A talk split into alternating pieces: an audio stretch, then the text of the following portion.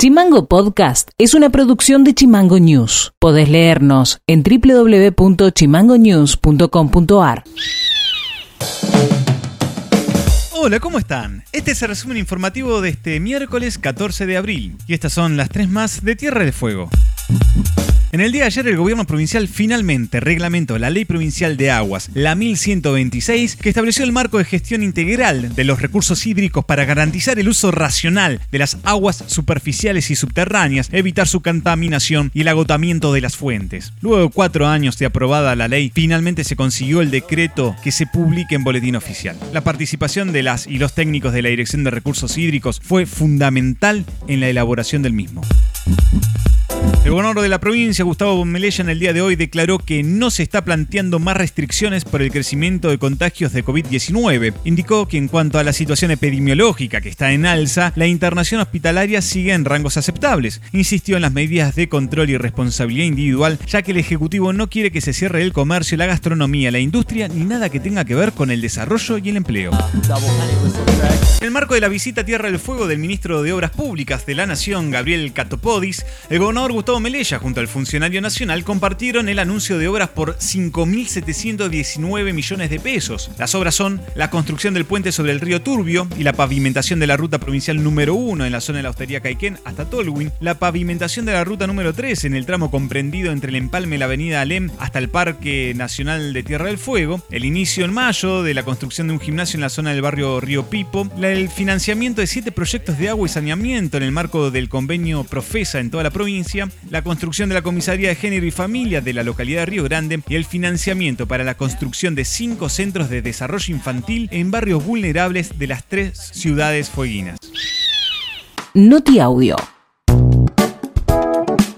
dio inicio en Tierra del Fuego el Plan Nacional de Vacunación Antigripal. La vacuna está destinada a personal de salud, embarazadas, puerperas, niños de 6 a 24 meses, mayores de 65 años y personas entre los 2 y 64 años con factores de riesgo. La vacunación se realizará con turnos previos en los centros de salud. Así lo informó la directora de Atención Primaria de la Salud Zona Sur, Alejandra Alfaro para efectivizar la vacunación, lo que nosotros estamos pidiendo, digamos, es que se tome un turno en cualquiera de los nueve centros de salud. Yo sé que, que al ser con turno parece engorroso, pero lo único que intentamos es garantizar que no se aglomeren personas en la sala de espera. Hoy los centros de salud están funcionando, digamos, con prestaciones a pleno, o sea que tenemos gente circulando todo el tiempo en los centros de salud. Y asimismo tenemos un área diferenciada para pacientes respiratorios, pero no podemos garantizar que alguno de los pacientes que está esperando al odontólogo no tenga, un periodo asintomático de COVID. Por eso el, solo hecho de eh, garantizar el distanciamiento dentro de la sala de espera hace que no tengamos que actuar con responsabilidad y llevar adelante la campaña eh, de manera programada. La editorial de Chimango.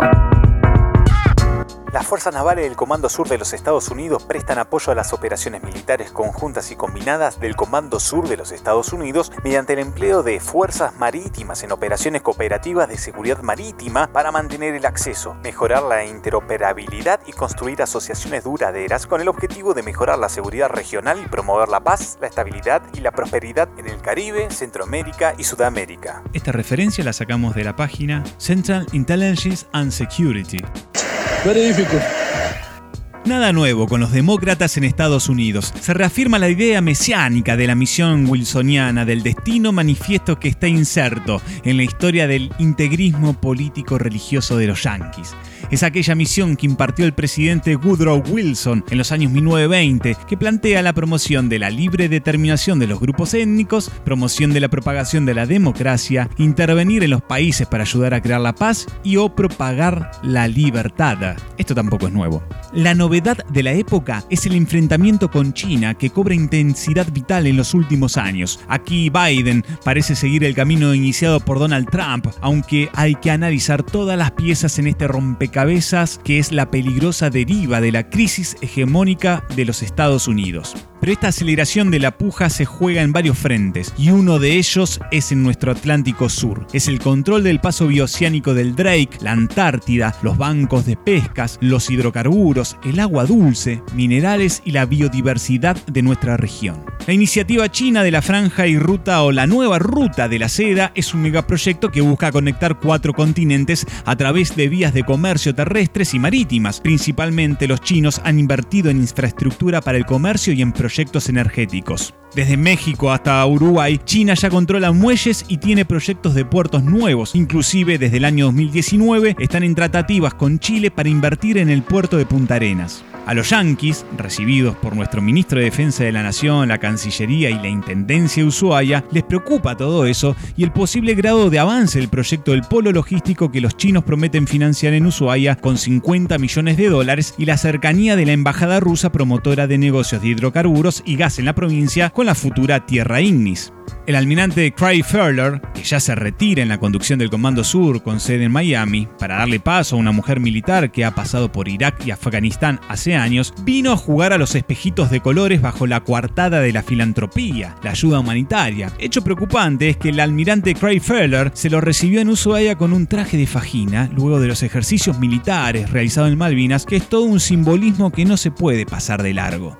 Desde el año 2018, en pleno auge del macrismo, bolsonarismo, piñerismo, de Colombia, este grupo de 1.200 militares y agencias de seguridad que componen el Comando Sur resucitó la cuarta flota que luego de 58 años se presenta en las costas de América del Sur, haciendo incursiones y prácticas militares en nuestro cono sur, tanto del lado del Pacífico como en el Atlántico, inclusive unas de ellas con los usurpadores colonialistas británicos en nuestras Islas Malvinas.